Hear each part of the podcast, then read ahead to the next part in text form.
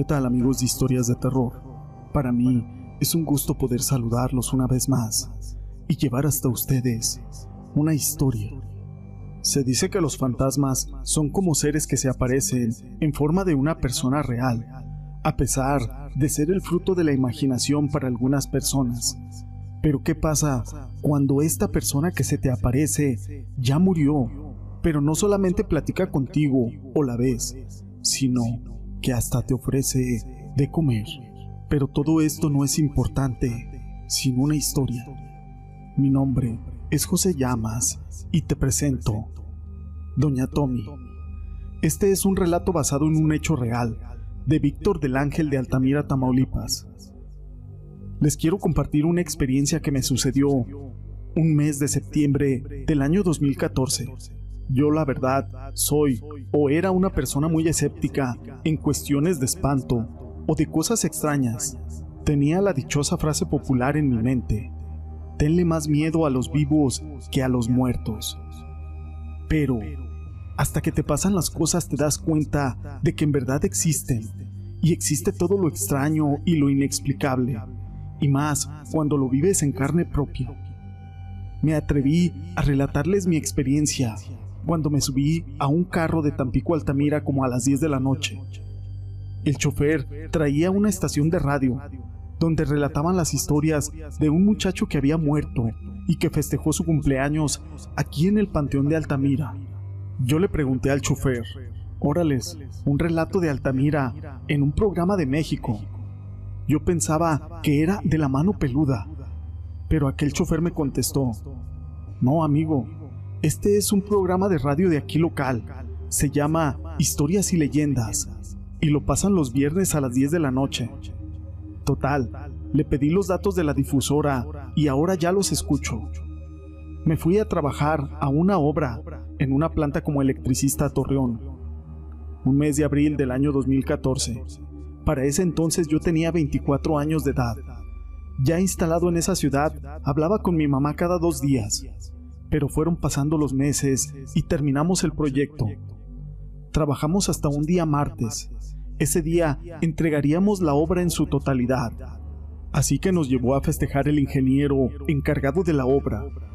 Nos llevó a comer y teníamos la salida a las 10 de la noche de regreso ya a Tampico así que no tuve tiempo de cargar mi celular para avisarle a mi madre. Así que decidí darle una sorpresa con mi llegada. Partimos ese día y llegamos en la mañana, así que me bajé en la central camionera de Altamira, de Transpaís, y tomé un taxi para que me llevara hasta la casa a Monte Alto. Cuando llegué a la casa de mi madre, yo no tenía llaves para entrar, y estaba la casa cerrada. Tenía candado la puerta de acceso Así que comencé a gritar, Mamá, papá, ábranme. Y así estuve un buen rato y no tuve respuesta de nadie, hasta que salió la vecina, doña Tommy. Nuestra vecina era una adorable señora como de unos 75 años, y me dijo, creo que tenía cita en el seguro con tu papá. ¿De veras, doña Tommy?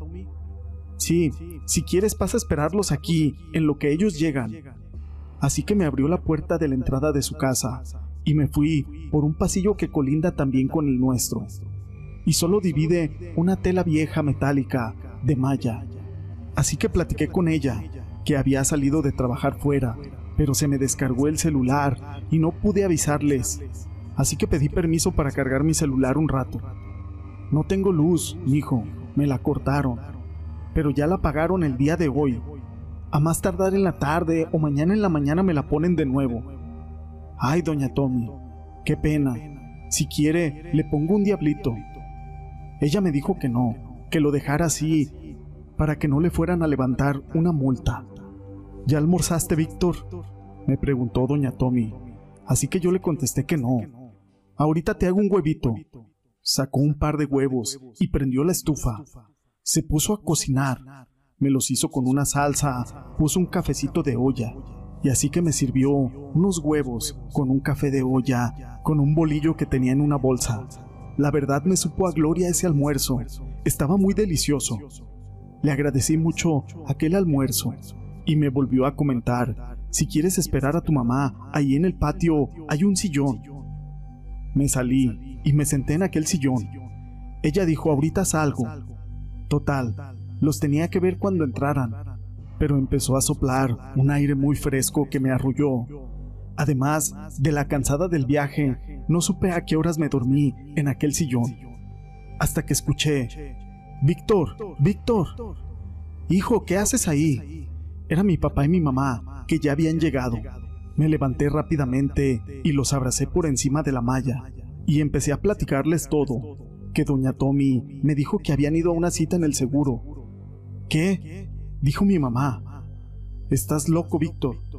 Sí, mamá, por cierto, estás bien endeudada con ella, porque me dio de almorzar bien rico, un huevito con café y bolillo.